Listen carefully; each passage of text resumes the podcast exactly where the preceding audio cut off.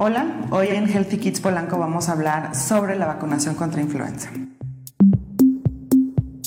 El virus se replica, es decir, se reproduce, produciendo destrucción de las células a ese nivel, y posterior a esto puede salir del organismo para continuar finalmente eh, un proceso de infección, de contagio en otra persona durante 5 a 10 días. ¿Cuáles son los síntomas? Los síntomas habituales suelen ser eh, em, empezar de manera muy repentina y puede ser fiebre, malestar general, dolor de cabeza, dolor muscular.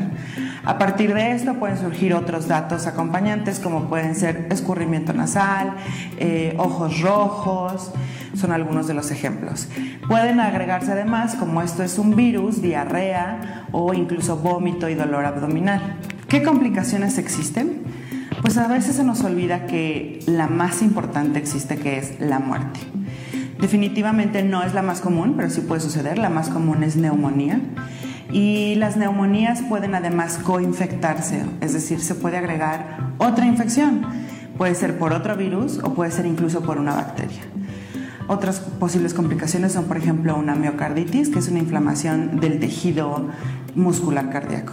Si te quedan dudas, tienes síntomas sugestivos o no te has puesto aún tu vacuna, no lo dudes y ven al Healthy Kids Polanco.